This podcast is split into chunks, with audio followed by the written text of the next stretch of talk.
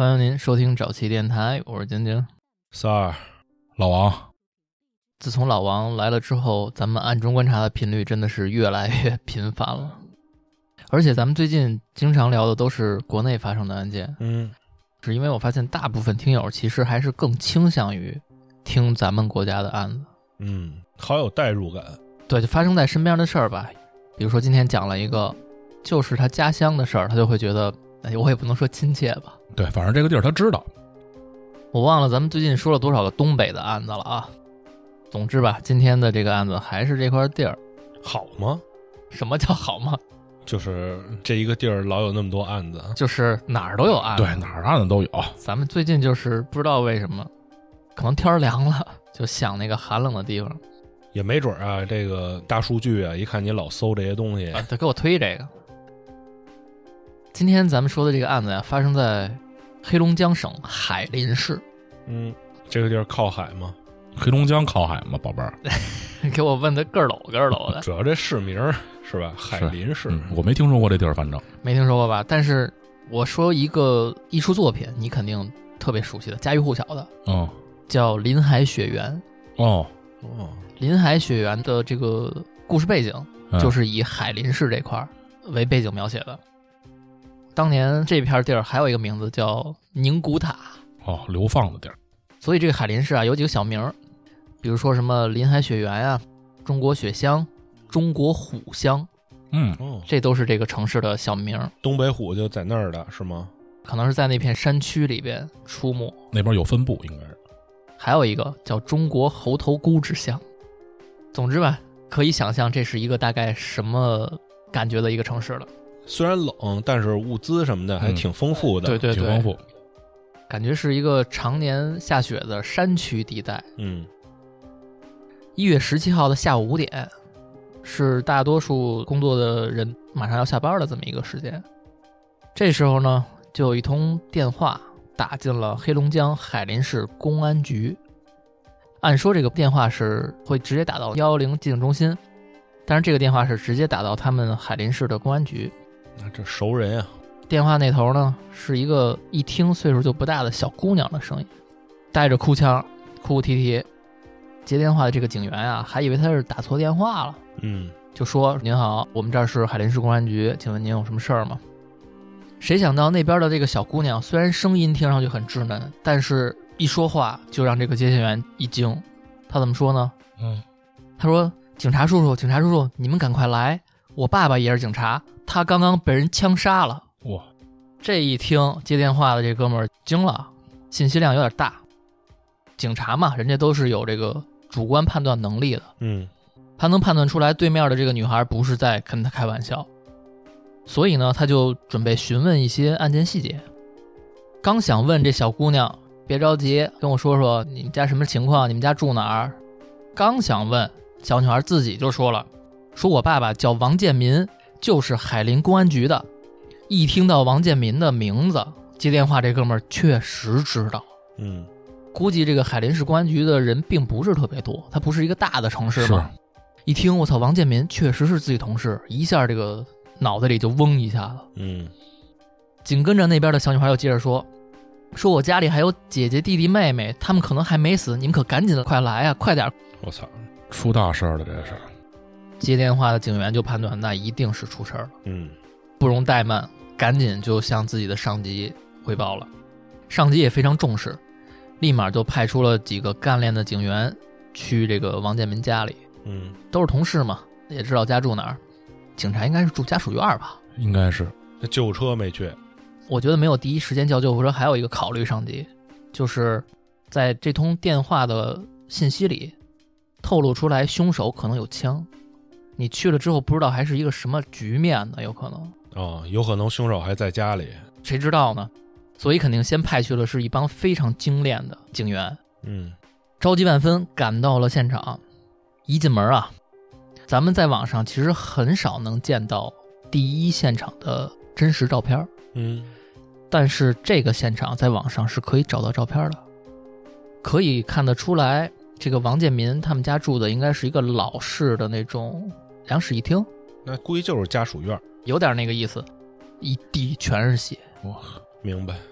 然后还有鞋脚印儿什么的，哦就花了家里明白。一看到这个场景啊，警员非常有经验嘛，先去确认一下受害人，看看还有没有生还的人。被害人王建民已经去世了，一同死去的还有他的三个子女，就除了打电话这姑娘，剩下的全在这儿呢，而且都已经没有生命体征了。而且从他们的尸体的样貌能判断出，应该就是被枪击致死，身上有多处枪伤。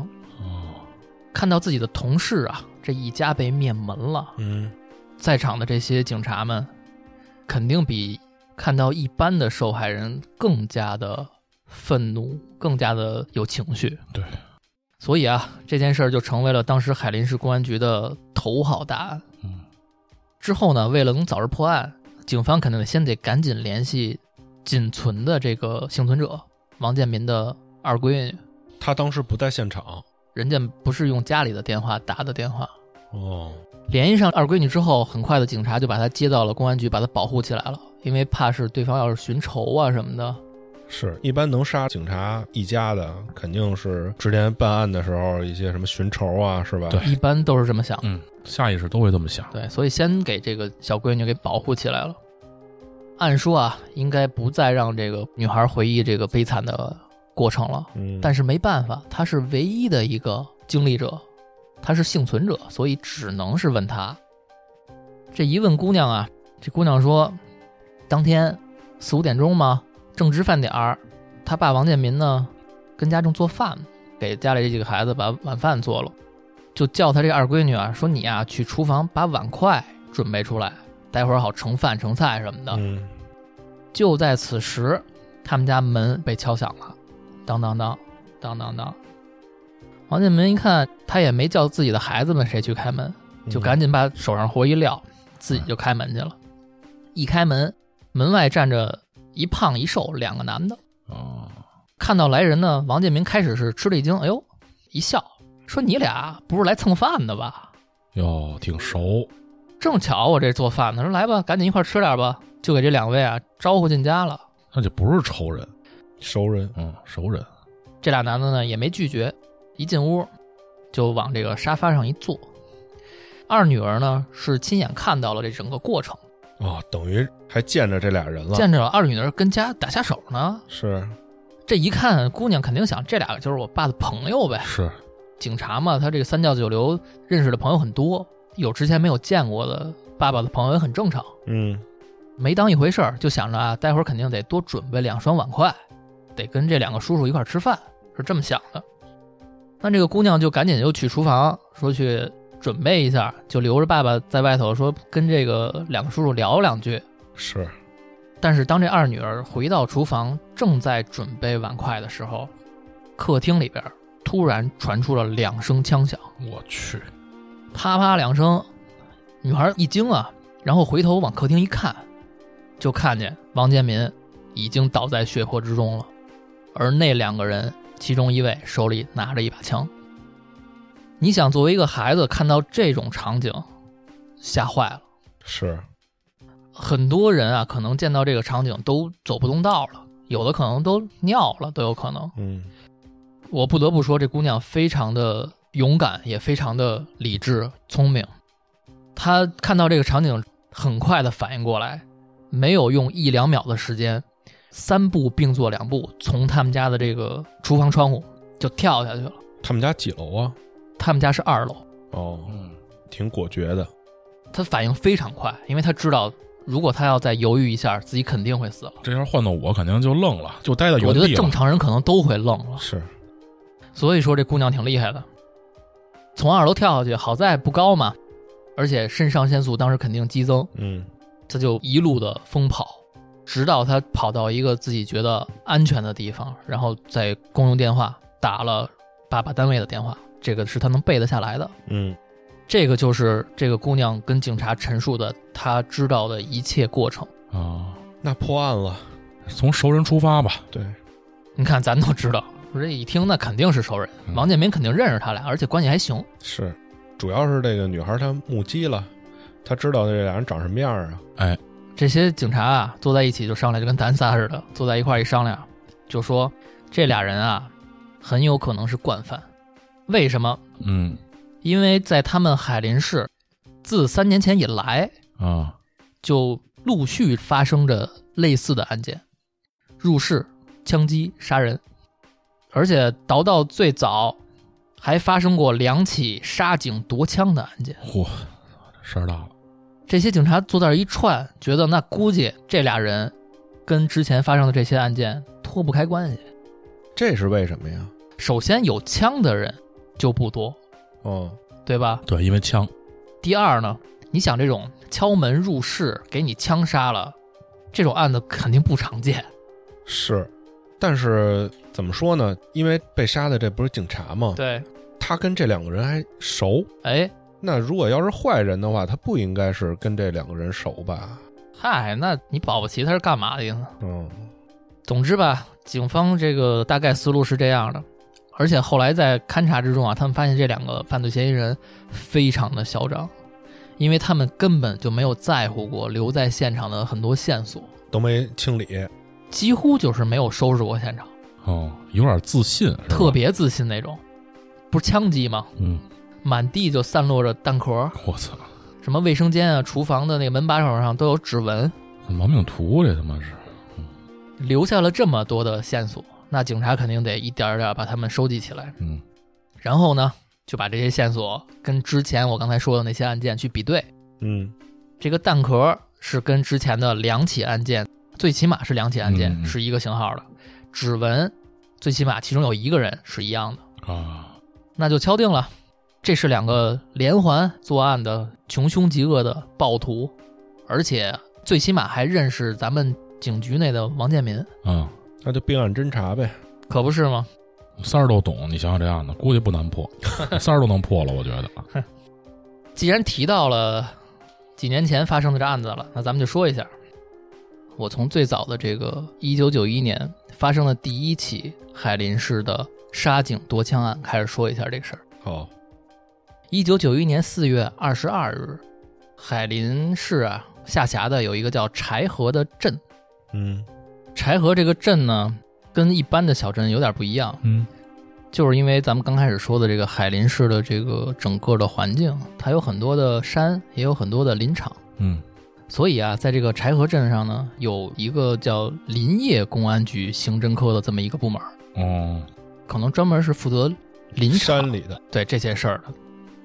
这个公安局的负责人啊，最近就发现他下属的这么一个民警，叫赵伟石，小赵，嗯已经有三四天没来上班了，哦，而且没请假，嗯没消息。咱们说了，这小地儿啊，没多少人，人手本来就不够，是，你这还天天的说不来上班，就找了俩同事说你们下班不行，你们去一趟小赵他们家嗯，看看他干嘛呢？看看怎么回事。看不干了这班儿？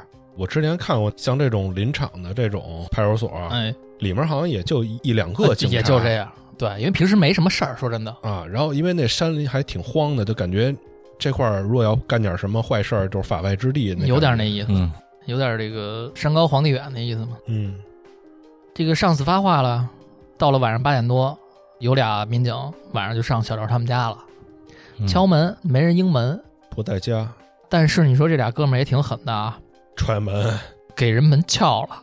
我操，着急是吧？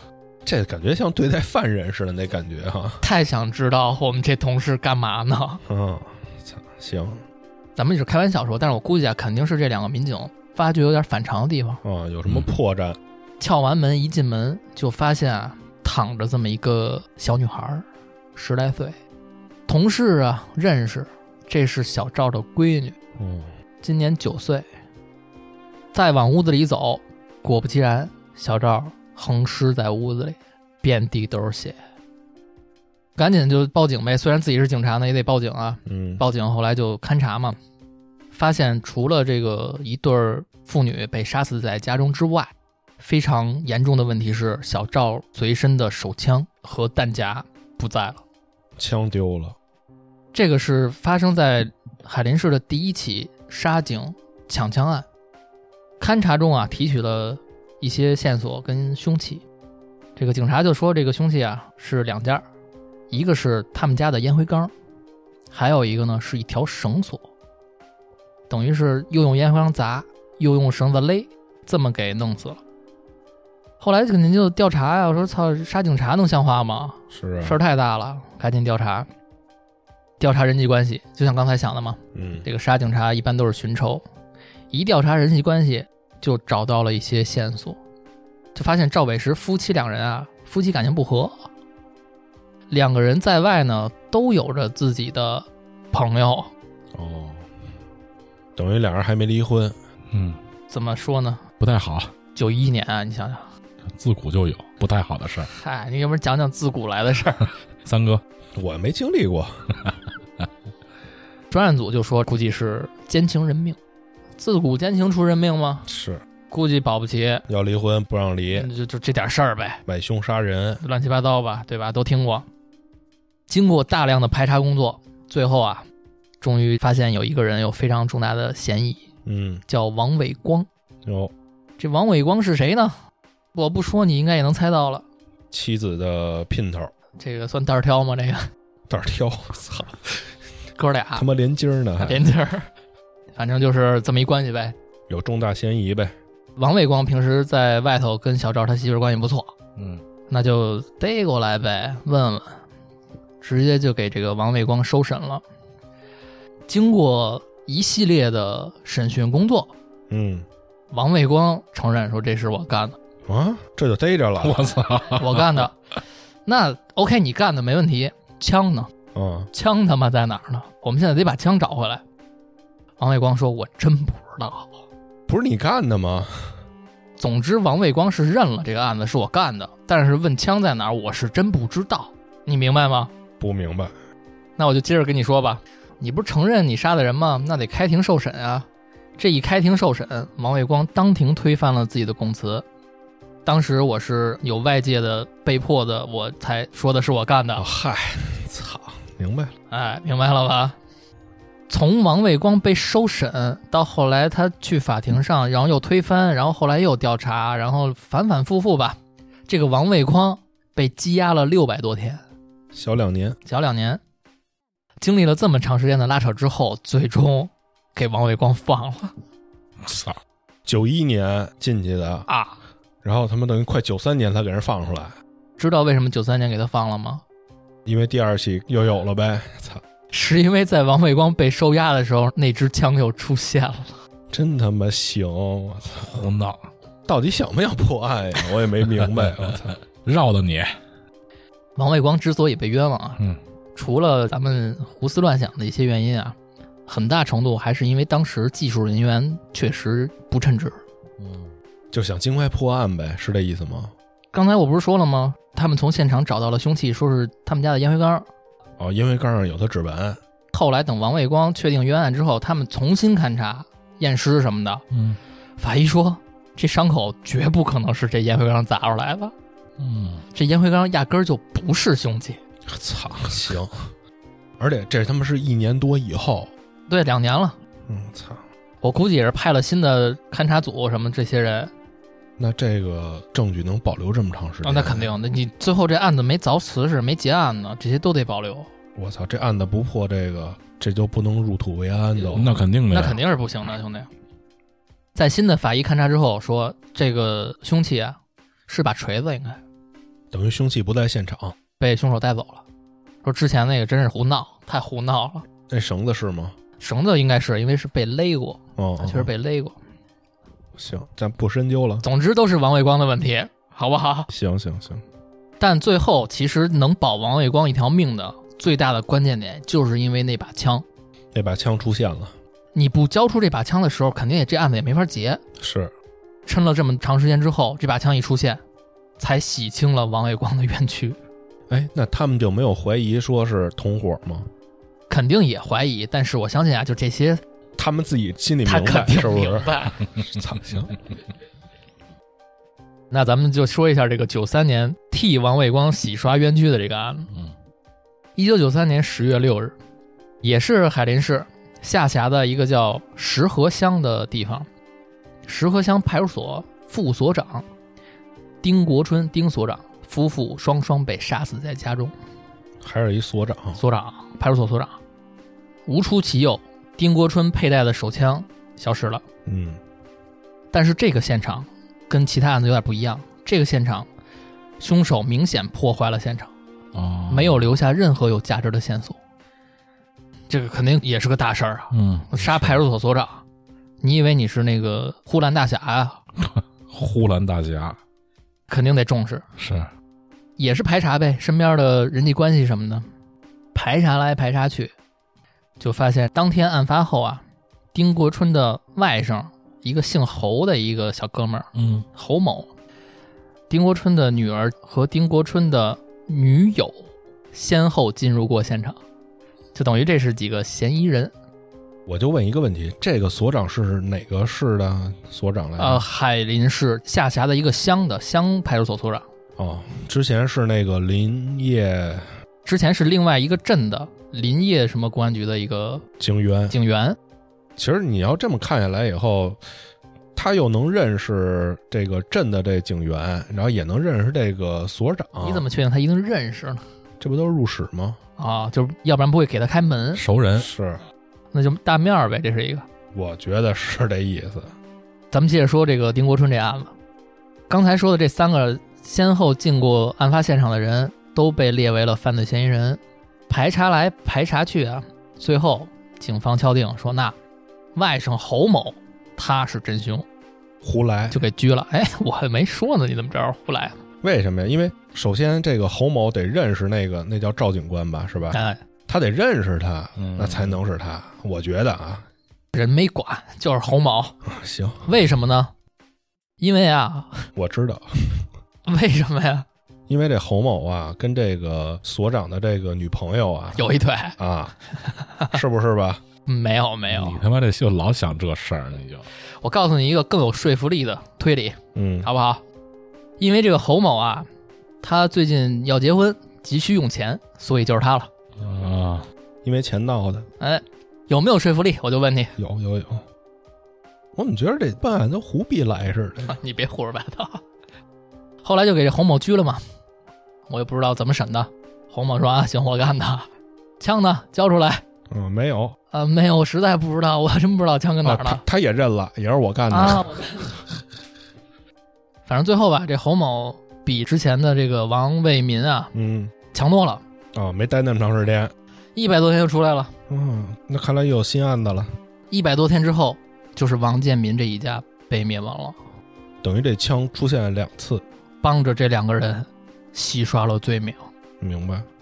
哎，我就他妈想知道他们办事儿的这个所儿，上级难道就没有批评他们吗？啊，之前这都怎么办的啊？那肯定得呀，肯定能不批评吗？干嘛呢？那一回也就算了，他妈两回了，这是。经办这个案件的专案组啊，是来自海林市公安局旗下的一个叫柴河，就是咱们刚才说过的柴河，嗯，柴河当地警方去办的这个案子。这一下两下呢，柴河警方就觉得我操，确实有点太打脸了，嗯，决定得把这个一系列这么特大的杀人案给侦破了，给自己一个立功赎罪的机会。所以啊，到了一九九四年一月十八日，就是王建民他们家被杀的第二天，柴河警方就成立了一个叫“幺幺七”专案组，由公安局曹局长亲任指挥，制定侦破方向。嗯动真格的了，领导什么都上了。咱们就得说回王建民这个案子了。有目击者啊，一胖一瘦两个人，对不对？还熟人进家的，就赶紧问姑娘说：“你给我回忆回忆，说这两个人大概的体貌特征什么的。嗯，”最后就敲定这两个人应该是年龄在二十五岁到四十五岁之间，中年人呗，中青年人。嗯，其他的其实这个女孩提供不了什么了，就见一面，立马人家就开枪就跑了嘛。嗯，而且这一下没准还给忘了。其实这就已经很不错了，说这么多。嗯，后来这个因为压力大嘛，而且又破案心切，那怎么办？那就在咱们辖区之内啊，广大公安民警发动起来，居委会什么的都告诉下去，逐户、逐单位、逐个人给我排查二十五岁到四十五岁之间的男人，而且还得跟他认识的。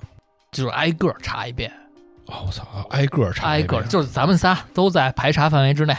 那个地儿还是小，人多的话他也没法那么弄，对吧？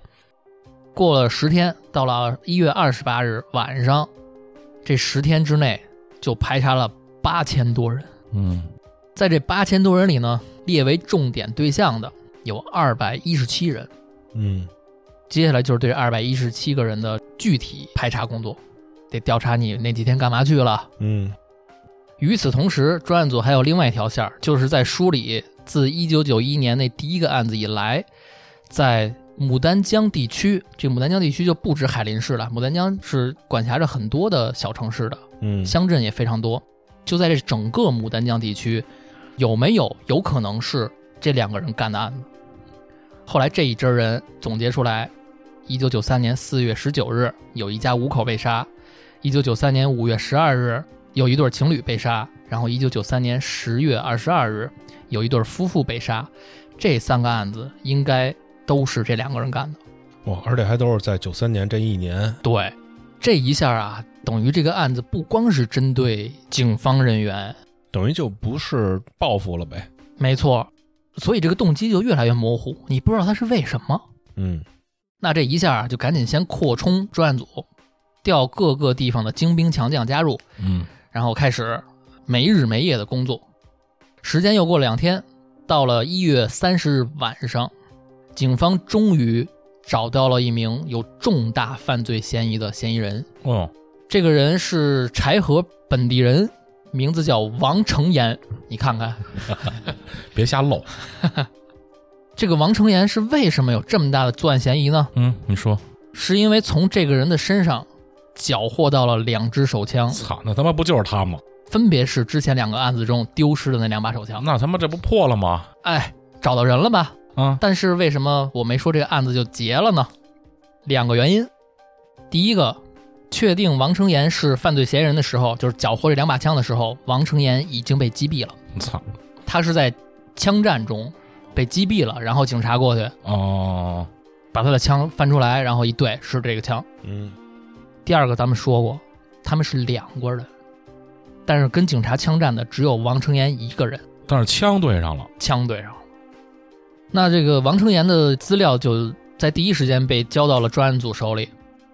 王成岩被击毙的时候是四十二岁，嗯，身份其实很普通，他是柴河一个工厂的工人，哦，曾经有犯罪前科，就是在一九九零年因为强奸被拘留过，而且开除了公职。之前可能是身上有公职，就咱讲那么多案件，我一直以为这个强奸是一个大罪，你本来就是是大罪，兄弟，就是他怎么着也得十年往上走的那种。一般是是是一般是之。前咱们讲的那个案件也是，嗯，还能减刑，没多长时间就出来了。我也不知道这怎么算的，这东西都。我操我话说回来，这不是一月三十号晚上确定的王成岩是重大作案嫌疑人吗？嗯，为什么他都被击毙了，然后确定枪了？这是不是有点懵？嗯，咱们的时间就得往前倒两天。一月二十八日，正在这个柴河警方专案组大量排查那些中年人的时候，就有这么一辆大巴车从哈尔滨往大连开，在高速公路上嗯，开着开着呢，这大巴车就在高速公路上啊停下来了。从大巴车上下来了一个中年人，之后啊，这个中年人就在高速公路上拦出租车，一来二去啊，他拦到了一辆出租车，但是他一上车就掏出了一把枪，顶着这司机，说：“你给我开车，嗯，往哪儿开？开元市。”到了开元市之后，这个中年人又在开元市劫持了一辆大客车，向大客车上面的乘客索要钱财，等于他妈第一辆大巴车下来是他妈抢完了，有可能。但是他在开元市抢的这辆大客车呢，你别说真有硬的，这辆大客车的司机就巨硬，就你丫有枪怎么的了？不行，就跟这个中年人撕巴起来了。人家不手里有枪吗？哎，然后这个中年人就开枪给这司机打死了。哦，这么一闹腾，就闹大了嘛，这中年人就没有能得以逃脱，警察就赶过来了。警察一来，这哥们儿也没说就伏法，直接向警察开枪。暴徒啊，这是一个，那警察也没二话了，直接就给他击毙了，嗯，把他这浑身上下一搜，这枪对上了。这人就是咱们刚才说的这个王成岩。既然有了突破口了，那就从这个王成岩身上顺藤摸瓜呗。嗯，看他的社会关系，没错，而且王成岩在柴河是有家庭的，他是有老婆孩子的，就直接扑向他们家呗，然后问他的媳妇孩子，都认识谁？问问跟谁来往。但是这个想象中挺轻松的审讯工作却出现了挺大的麻烦。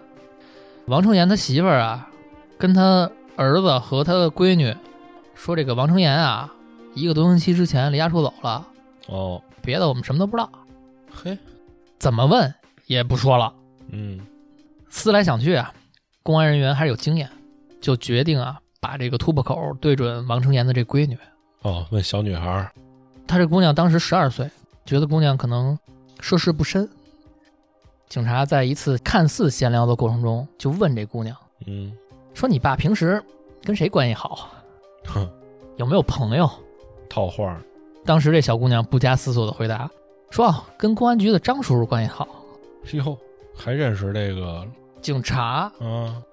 姑娘自己还证实了，说他爸呀，在一月十七日当晚，就是王建民他们家被灭门当晚，特别晚才回家，而且回来的时候身上穿着一件警察的大衣，嘿，这破案了，这感觉，操，拿着小闺女的口供，再去问王成岩的儿子跟他媳妇儿，他们就咬的不那么死了。嗯，果不其然，王成岩的儿子也说了，说有那么一天晚上，公安局的张叔叔来我们家了，给我妈送了一封信。嗯，别的我不知道了，但是我就看见这个了。OK，公安局的张叔叔又跟王成岩认识，嗯，那太好排查了。是，至此，本案的另一个重要犯罪嫌疑人就浮出水面了。他是柴河林业公安局主管文秘工作的副主任，叫张四维，哦，哦，就是第一个被杀的那个警察同事，同事，他还是一副主任。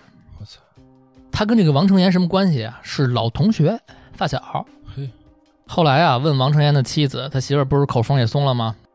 确实也承认了，说是说这个张四维在一月二十四日给我们家送了一封信，之后呢，我老公就跑了。嗯，在此之前，张四维还往我们家送过子弹。啊，等于这个妻子都知道，哎，张四维按说就逮他不就完了吗？对啊，但是面对这个人名，专案组真的懵了，因为这个张四维不光是这个柴河林业公安局的什么副主任，嗯，他还是本案专案组的一员。我 操，所以逮不着他呢。操，真是没法弄，就等于啊，从头到尾专案组的所有信息，张四维全都知道。是，掌握了一手动态。哎，嗯，但是好在啊，当时审讯王成岩的这一组人，这一小队人吧，嗯，他们的队长啊，没有把自己得到的这些消息透露给专案组，没回报上去，非常有刑侦经验。嗯，紧跟着第二天，一月三十一日，这个队长带着自己的兄弟们，带着四名刑警，就在这个刑警大队办公室里，把张思维依法滞留了。突然袭击，嗯，队长姓李，这个李队长在办公室里就向张思维开始提问了。哎，我也不给你走程序了，嗯，他就直接在办公室里问：第一个问题，你跟王成岩的关系好到什么程度？第二，你为什么要在王成岩出逃之前给王家送信？嗯，第三，你为什么要给王成岩提供子弹？一共给了多少颗？说吧。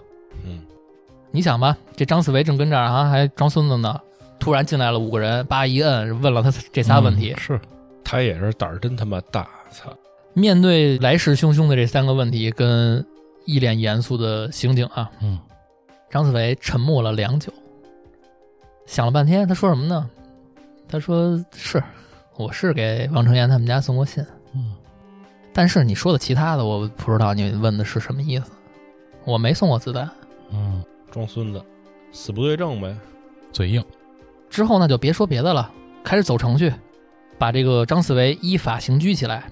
之后就是对他的审讯，但是非常非常难。嗯这个张四维啊，刚才说过他是主管什么文员这种感觉吧，嗯，是嗯，但其实他当警察是干预审出身，嘿，等于流程他都预审审预审所有的流程、所有的套路，他全都门儿清。套路，对，而且据说啊，当年他是在他们当地啊非常优秀的预审员，过他手的啊，基本就都撂了。其实这些警察叔叔他们有自己的办法，指不定多少冤假错案呢，是不是？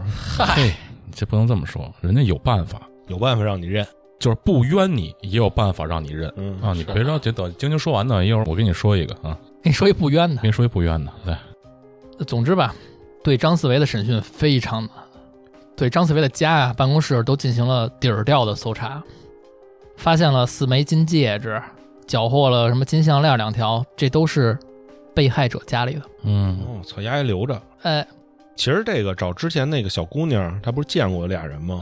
其实一对证也行。，拿张照片一看，是不是她？对吧？总之吧，就是种种的证据都指向他。你不认也得是你。但我跟你说，张四维就依然保持着风轻云淡、特别冷静的样子，就是不认。这他到这时候都说：“哎，我跟王春岩就是哥们儿，哎，我们一起就是倒卖虎鞭，这块不是这个出产吗？啊是，哎，我们倒卖虎鞭，呃，别的我不知道，要不也是认了一罪啊，认了一小的，哎，太他妈鬼了，这人。嗯，他是不是也知道？就是你要是真没有别的其他的实质性证据，你也拿我没辙。最起码我能拖时间，对我先拖时间想辙，这个东西就僵在这儿了。嗯，如果你突破不了张四维的这一关，你还真没什么辙。现在，嗯，因为你没有特别实质性的证据，最起码枪不是在他手里的。对赃物都在他这儿了，还不算那证据。是我发小给我的，我也不知道哪儿来的，人家有办法对付，就卡在这儿了。还是得说这个队伍里有人才，有一个姓严的，也是这么一队长吧，咱就说，这个严队长啊，就每天找张思维聊一会儿，每天聊一会儿，渗透就是这个拉家常，啊，说这个家里怎么样啊，有没有想见的人呀，聊这些东西。感情牌，就在有一天跟张思维聊天的时候，这个严队长说了，说哦，这个有一消息还没跟你说呢吧？好消息，我得恭喜你，你这好朋友啊，王成岩没死，哦，在医院啊被抢救过来了。现在呢已经脱离生命危险了，这个真是一好消息。嗯。一说这个呀，张思维脸一下就变色了。嗯，虽然是这么有经验的一个预审员，但是这个关心则乱，这个确实是他的一个命脉。嗯，这一紧张啊，被这个严队长就看出来了，嗯，立马就开始进攻发问，就说我们现在啊，其实已经掌握了很多关键证据了。王成岩那边呢，也已经都说了，行，不用你说了，你就等着吧，你就，我现在过来呢，其实就是挺同情你的，哎，咱们都是老同事。你说你干了这么多年警察，怎么落得这么一个结果？哎，是真是哎替你不值。对，你说你弄他干嘛呀？你说你，你非杀人家，这越说吧，这张思维就越慌，嗯，还真往心里去了。嗯，肯定的，说着呀，严队长就从身上啊拿出了一张地图，向张思维晃了一下，嘿，说这上面还有你标注的标记呢。难道这人真他妈标记过？真做过地图？我估计张思维肯定是做过嗯这个线索，估计是他们在问其他的周边人得来的哦，露出来这个消息，家属啊什么的，说过说他们可能画过地图什么的。严队长就玩了这么一招，晃了一下，哎，你看我这。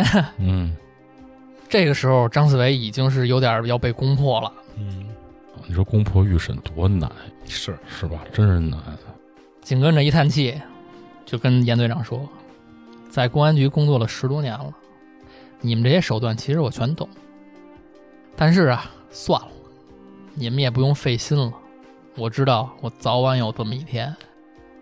之后啊，就是竹筒倒豆的供述呗。嗯确实，从最开始的拿锤子抢枪，到后来的这一桩一桩的枪杀灭门案，嗯都是张思维主导，伙同王成岩去办的。等于他做计划。你想，王成岩他哪儿认识这些警察呀？很简单，就是张思维带着王成岩，然后给自己的这些认识的警察打电话，嗯说我给你介绍一朋友，做大生意，虎鞭生意，哦，大家穿乎穿乎，认识认识，上家坐坐。嗯人家一开门往家一坐，俩人看着时机一成熟，一动手，哼那你得想知道他动机是什么吧？好好的警察当的，为什么非要干这事儿？嗯那肯定就是挣的少呗。哎，张四维就是这么说的。嗯，好，张四维说：“我就是为钱啊。你想啊，他穿过那几个警察的时候不也是吗？以做生意为由，他们都能同意，那肯定就是因为工资低呗。操，”是，但是很讽刺的是，这俩人这么滥杀无辜啊，这么疯狂，最终加起来也只抢得了现金三千多块钱，然后这些首饰也就折合一万多块钱。啊，九几年，其实后来这个资料里有很多他们作案时的细节，我觉得就没有必要多赘述了，因为大家都能想象到，嗯。就是你进屋之后怎么跟人聊啊，假装嗯骗人家呀，然后趁人不注意一动手。总结来说，就是这么简单的一个过程。开始的时候，他们还有畏惧心理，嗯，张思维会带着面粉，在他临走之前用面粉在这个家里咵啊。一撒一呼噜，想把这个留下的痕迹给破坏掉。但后来啊，就他妈去他地了。就懒得弄了。他说反正你也逮不着我，直到后来他被加入了专案组，他觉得自己真的抖起来了。还抖起来了。你们每一步我都知道啊，对呀、怎么分析的？都在我眼皮子底下呀。其实还有一点，张四维是因为什么要给王成岩从家里逼走，然后让王成岩在外边这么疯狂的抢劫，最后被警察击毙？我个人理解啊，嗯，有可能就是单纯的通知他要查到你了，你快跑吧！对，你就快跑吧。但是因为他们之前你也说了没抢多少钱，对，你要跑你肯定得有跑路费啊。嗯，那人他觉得我手里有枪，我在跑路之前我抢点钱呗，他可能就是这么想的，我觉得啊。我不知道，但是大概的案件流程就是这样。然后有很多的这个案子的一些不同版本的细节流传在网上，大部分我都没有去采纳，嗯是因为我觉得编的成分很多。嗯，总之，这个恶警张四维最终也是伏法了，肯定也就是枪决，嗯，为这个海林公安局出了一个祸害。也有没有一个可能，找这个叫王成岩的大肆抢劫，是想把这个警方的注意力吸引到他的身上？阴谋论来说，我觉得张四维有点像想把王成岩给献祭了，因为这个网上有一版传说，这个王成岩出逃之前，张四维找到了他，就这么跟他说的，嗯说这个现在咱俩刚干完这个王建民他们家这案子，跑了一人，咱们又有那么多的线索留在现场，早晚有一天得查到咱俩。然后王成岩肯定害怕呀，就说那咱俩一块儿跑吧。嗯，但是这个张思维呢，他更狡猾一点儿，他说这么着吧，我不能跑，因为我在专案组里边儿。我可以给你透露消息。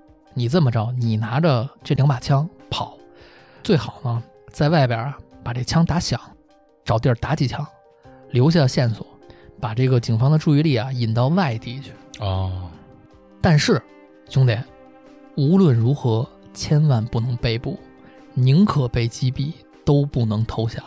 哼，真他妈不傻哈、这王成岩他难道就那么傻吗？就必须得跟人枪战？所以我刚才为什么没把这个片段加进到我的故事里呢？嗯是因为我觉得这个有点太想象了。就把这王成岩当傻子了。而且还有一个就是，他不是送信了吗？那信的内容也不知道是什么。这个信到最后也没有找到，就是他媳妇就说毁了，没有了，就是找不着了，嗯，只是说有送信这么一个事儿。明白？这个就是今天要讲的这么一个恶警张四维，挺简单的一个故事，对，，挺简单的一故事，但是很少见。确实少见。这个破案感觉也是难度会特别大，毕竟有这个局内人，是，确实挺难的。主要还是这个思维局限吧。警察没有怀疑警察这件事儿。尤其是预审，他们其实有很多的办法，人家这办法呀都特别绝，一般人可能都想象不到。讲两件，能讲吗？不是体罚那种吧？当然不是了，人家这个叫计谋，其实就像刚才案子里那个队长用的这招儿也是一招儿，就是他们经常会把犯罪嫌疑人分开，然后跟你说撂了啊，对，那边都说了，那边都说了，电影、电视剧里面也经常出现这种。因为这个是挺初级的手段，我觉得。我跟你说一个啊，就关于预审这个，嗯我呢之前是因为工作的原因，我们那会儿呢在单位有一个保卫部，我们这个保卫部的经理他原来是预审出身，哦，警察退休了。然后呢，我们这个单位呢发生过一件事儿，这个事儿呢当时我就在场，我知道这个事儿的来龙去脉，我就跟你说这招儿啊，不会是偷东西吧？就是偷东西。我告诉你他这招怎么破的。老预审人家这办法啊，嗯那个部门呢有差不多六七个员工，当时那天的话，他应该是失窃了点钱，嗯具体的金额呢应该是五千块钱左右吧，可能是这个有一个储备金，就是不知道谁干的。但是他用了一天就把这个事儿给查出来了，够厉害的。够厉害的吧？那个地儿他没有摄像头，什么东西都没有。我告诉你怎么弄的啊，嗯他呢把这七个人叫一块儿来了，然后呢给每个人给你个电话，干嘛使啊？比如幺三六八幺零什么的，给你个电话，就跟你说一句，你们回去想想，嗯想好了，给我打电话。你可以把钱，比如说你放在一个地儿，比如说我把钱放回一个沙发或者怎么样，一个沙发底下，你告诉我们在哪儿，我把钱拿回来了，这事儿我就不追究了。嗯你使你亲戚的电话，你使公用电话都行，因为我不会知道是谁嘛，我不追究了。我不追究了，这事儿就过去了。你只要把钱退回来，咱们这事儿就算了。我如果查，我肯定能给你们查着，比如我查指纹或者查怎么样什么的，我就不想这么大麻烦，这有点像小时候班主任使的招儿是吗？啊。班里同学丢东西了，然后老师说趁什么上操的时候，你把这个东西还回去，我就不追究了。对，就是这意思。用了一天的时间，他把这个案子给破了，并且知道是谁拿的了。哦，你们想想，其实特简单，这个就是老预审的办法，而且这个办法我是就是就是吃过的，不 是你也是那部门的，中过招儿。对上过当，吃过亏上过当。你想想，三儿，你想想，经理，你想想有没有什么办法？既把这个钱还回来，但又知道是谁，电话我给你的话，你随便你去找公用电话，或者你找别人打也行，对吧？对呀，给我打电话就好了。你随便放一个地儿，只要你告诉我放哪儿了，哪怕你告诉我，比如说在咱们单位停车场的某一个砖头下你甭管了，我自己拿去了。啊，你甭管，我自己拿去，只要还回来，咱们把这个损失降到最低，这个事儿我就不追究了。他这个难点在哪儿？就是怎么判断打电话来的这个人是谁的朋友，是谁找人给你打了这个电话，这是难点。对当时因为这个事儿在单位就是挺震惊的吧，算是一个大事儿嘛。你毕竟丢了钱了。是那会儿是奥运会，零七年吧，零六零七年，我那会儿实习一个月挣六百，水逆阴六百，你说说吧，我想了半天想想不出。来，想不出来了吧？OK，他给这七个人的电话不一样，哎呦我操！幺三六八幺七幺五三，三儿是幺五三，明白明白了，懂了吧？这就是老预审的办法。啊，这么简单一想法儿，他咱他妈就但是你就是想不到，对，对，因为如果我没有偷东西的话，我不会想这事儿，我不会想你给我电话的这事儿，就拉倒了。我连记可能都不会记这号，啊，对呀、哦，等于那人还真打电话了，也是害怕是吧？对，，怕因为他也会说，他不用找每个人非常认真的谈话，嗯，他就简单的一说，他说你们呀，不管是谁，我肯定有办法。我跟公安局干了那么长时间了，对吧？我查指纹，你这块儿你看我踢你疼不疼吧？对，对吧？你跪得上肯定有指纹，你这房间里肯定有谁的指纹，我还得报案，我还得报官，很麻烦。真的找到的话，你们不要脸面了吗？啊，闹到不好看对呀、不好看，这办法行不行啊，西巴。那我就想知道一件事儿，啊？这钱还回来了，他也知道是谁了那个人被开除了，被开除，但是没报警，没没有没有没有。留了一点脸，对。所以说，刚才晶晶说那个，比如说吧，把你跟谁放在一屋里，那边说了，你就说吧，没事儿，这都是最初级的。对，他们的这种办法有特别特别多，嗯，但是这种预审他审问犯人的时候，这些其实一般不太愿意说，不太愿意去跟人家说我的办法是、啊当然看家本领。对呀、这是看家本领。老王这话很重要，他让我觉得啊，其实我看到的这些所有资料、审讯的东西都是后人编的，啊，就是他真正怎么审出来的，是不会写出来的。对对。所以当时我说这个的时候，我还是稍微那什么一下，你知道吗？因为这咱们这电台十万多人听，保不齐有很多警察朋友嘛，是不是？对啊，不过我觉得你说的这种应该是算低级的，我跟你说，我觉得咱们能知道的都是不够高级的，嗯。他们一定有特别牛逼的招儿。但是你不觉得这个思路，如果说以后任何有这种情况，不要信他们，不要哎，你这话是像是谁说的？我怎么没听不要信他们这些鬼话。你看这个招儿，你看是不是全都知道了？嗯，哪怕可能会出现这种情况，对吧？大家可能自己也会用得上，套上吗？咱不是普法节目吗？到时候找西电台要丢东西，我跟你说，那 卖没了什么的，哎呦我操！所以说还是这个有办法，是吧？嗯，对付坏人，就是一行人有一行人的专业哎，这坏人他们天天琢磨，咱们好人是吧？警察叔叔们也琢磨，嗯，对吧？他们肯定也得想办法，对吧？你想什么招儿什么的，对，而且我真的是相信，这个刑侦手段一定是一直在进步。，对，而且现在已经进步到几乎无孔不入，就是任何犯罪分子想的这种，他们都能破了，啊对破掉。破你但我说一句可能不太好听的话，就是有一句话叫“道高一尺，魔高一丈”，啊，两边肯定都是相互的。嗯嗯，你这边把这破解了，就跟骗局一样。你知道我为什什么这么认为吗？因为我觉得在大数据上来说，就是在积累上来说，这个刑侦人员积累的经验绝对比犯罪分子要多得多得多。你犯罪分子只要失败一次，你就没有再有机会实验了。但是刑侦人员是在失败中，是在摸索中，是在不够成熟中一点儿点儿进步起来的。对是你看，可能在几十年前，可能会有一些在法律不是那么的健全，就那会儿可能两边的这个实力差不多。对。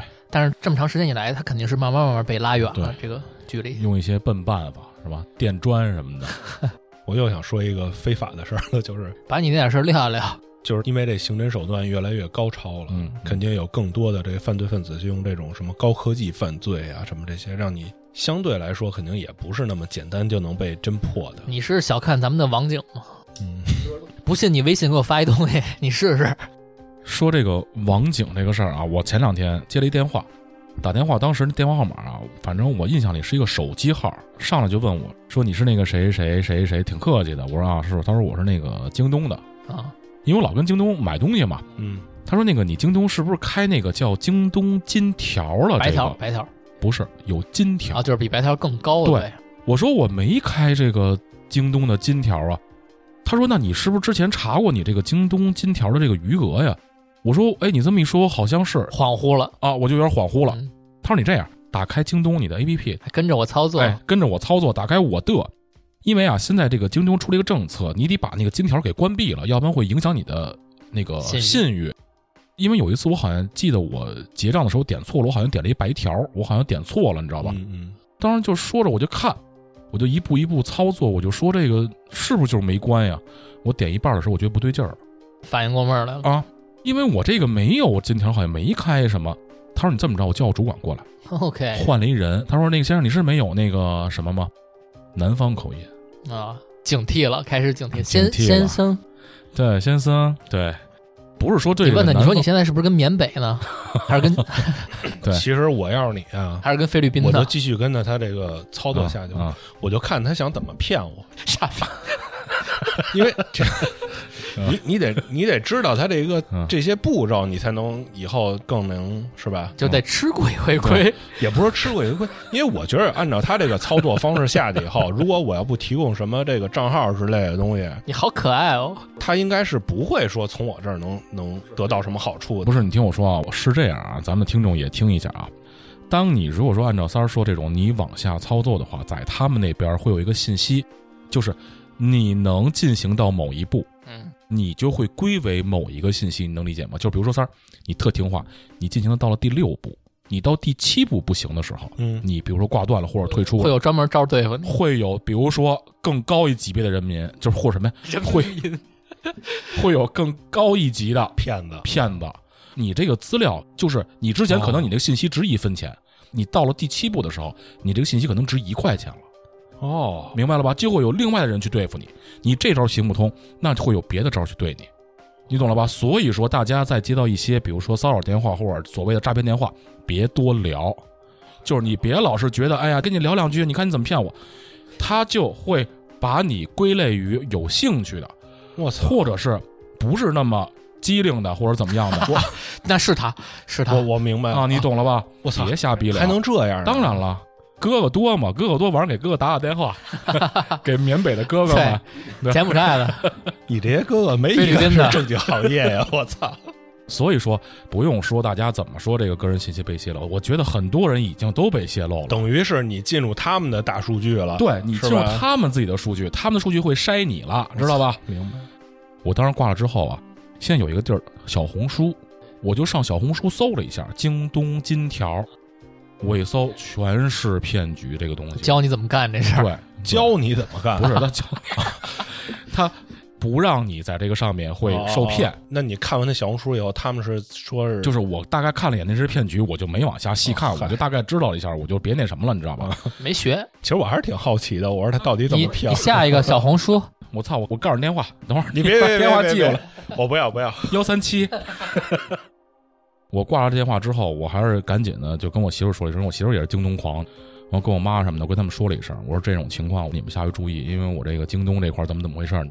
因为你像京东这种情况，大家还是比较信任的平台，是是吧？是而且还有一点就是手机号这个东西，还是别相信，就是手机号给你打的这种电话，对吧？嗯对对对手机号啊，我我跟你说一个，就是好多现在这四零零的也都是假的，就他这个号段，是可以买的，咱先不说买不买，而且现在好多那种虚拟号段，你懂吗？就是是有的电话号码打过来以后，你能明显看出它是虚拟电话，嗯但有的好多它是那个。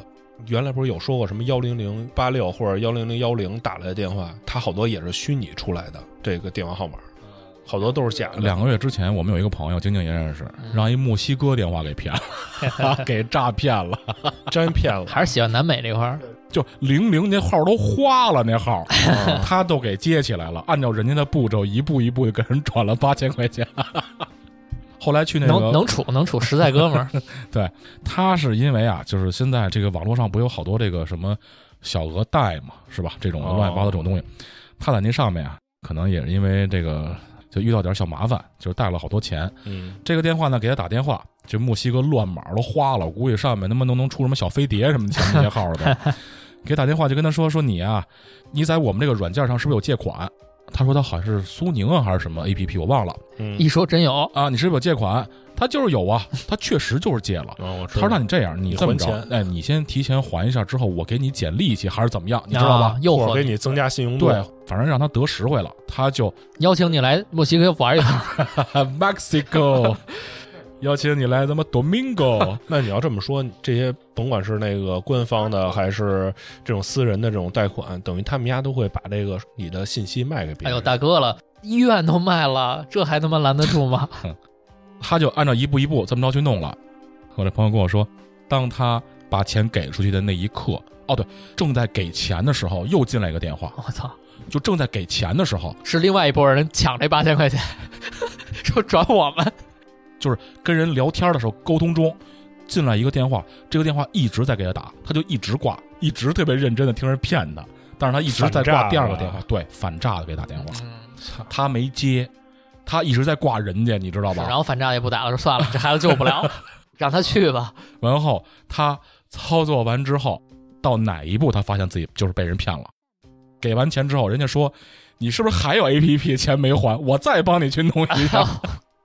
他在那一刻发现自己被骗之后，你知道怎么办吗？啊，挂了，哦，直接就挂了，啊，就没有再想跟他说话的。啊就不想说话了，就不想没有我认了，OK，我认了，我认就挂了。挂了完之后，给他一直打电话那个又打进来了，打进来说我们是网警，说你这个电话刚才是诈骗电话，给你打电话，我这打电话为什么不接？说他妈半天，你知道吧？他就愣在原地去最近的派出所去报案去了。哎，我忘了是不是我听岔了？就之前有一个说法，说是你刚汇出去的钱，嗯，然后你可能给银行打电话或者怎么着的，你你听我说啊，嗯就是因为这个事儿就在两个月以前，嗯他当时立刻去报警，但是这个钱已经汇回去了。已经没有了，就是跟银行说也追回不来了，因为他不都是数字的吗？肯定就是没戏了。他有戏的话，他就当时他就跟我说了嘛，因为他紧接着给我打电话，就把这事儿就跟我说了嘛。他说：“我操，我这他妈的完了，我这辈子。我操，等于那他妈银行也不管这事儿啊？他管不了，他怎么管啊？他银行他如果真管的话，那还怕诈骗吗？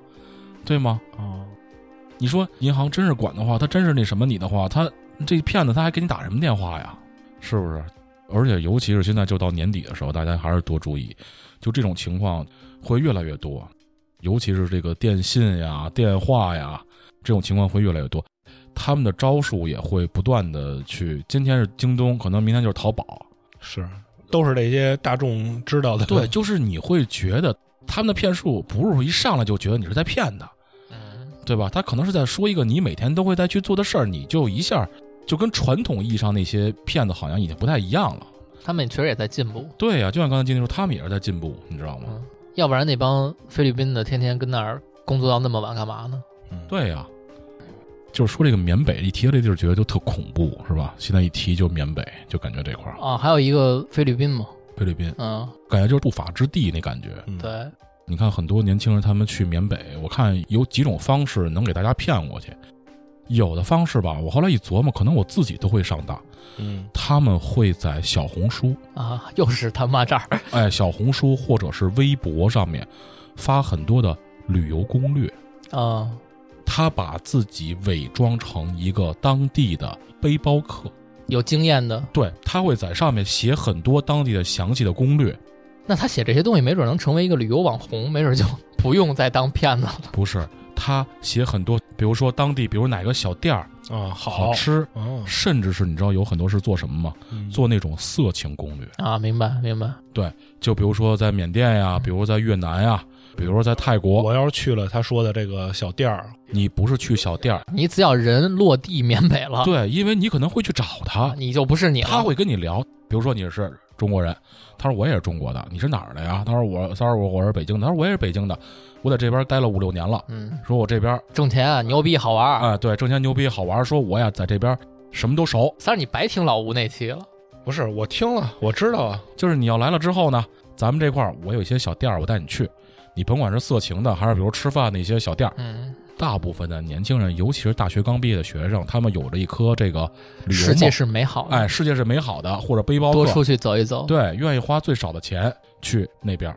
一旦你去了，碰上这些人，他们直接就会下面那几步了。嗯，下面那几步可能大家全都知道了。嗯，所以说，很多的这种情况你防不胜防，对吧？你说谁旅游不做攻略，对，或者是谁不想去猎奇？你说去一些地儿，一些不正规的这些地方，嗯，对有兴趣，我前两天看一新闻，我不知道真的假的，说的是在好像是菲律宾的一个特别大的华人诈骗集团的老板，嗯，一个九零后被绑架了，然后被人杀害了，抛尸在河里。黑吃黑。哎，所以说，现在尤其是这个网络，现在信息这么发达，有年轻的，甭管是男孩儿还是女孩儿，还是要多点心眼儿，多点心眼儿，小心一点儿。就是咱们本着这个世界上好人不是那么多，是吧？热心肠人不是那么多，对吧？但是也别受到伤害，别伤害别人，但是你也别受到伤害。其实听这些东西听多了，就感觉这个人与人之间没有什么信任，就那种感觉。嗯，操，连他妈的网上一个发他妈攻略的都他妈不能信。操、不是说网上发攻略咱都不信啊，是我知道啊就是有人钻这空，就是因为因为就是你分辨不出来，或者是最简单的办法，就是他分享的攻略，比如什么地儿什么的，你要愿意去，你自己去。嗯，就别联系他。人家他妈凭什么天天带着你啊？对吧？人家凭什么机场接你去？咱俩一块儿玩儿，人他妈疯了，对吗？在我你就想的想法里，想这种事儿，基本上不成立的。他可能发一这东西，他说我这是地接，你给我点钱，我带你玩，这有吗？对吧？选择正规旅行社，选择正规的，嗯，尤其是像这个地方，你比如说像缅甸呀、什么这种地方，尽量一提这个地儿，大家多点警惕。少去吧，这地儿干嘛去呀？对对对，尽量就是别他妈去。对，嗯，行，那这期暗中观察也是附加的挺多东西的了啊。嗯，也跟诈骗什么有关，系。瞎聊聊。对，正好因为谈起那什么嘛。因为诈骗这些东西其实是最普遍会发生在咱们身边的这种犯罪行为。是，行吧，那就是大家都平平安安的，好吧？嗯马上过年了，哎，好好过一年。咱们是不是有点早啊？元旦快到了，就是平平安安，多听我们以后这普法节目反正我每次听完这些东西以后，啊尤其是这个跟行骗这些有关的，啊，你就想学我不是想学，躲在家里不敢出门我，就觉得又长知识了。啊。反正我是这样啊。行吧？那就感谢您收听这期的暗中观察，我是晶晶，三儿，老王。拜拜。拜拜拜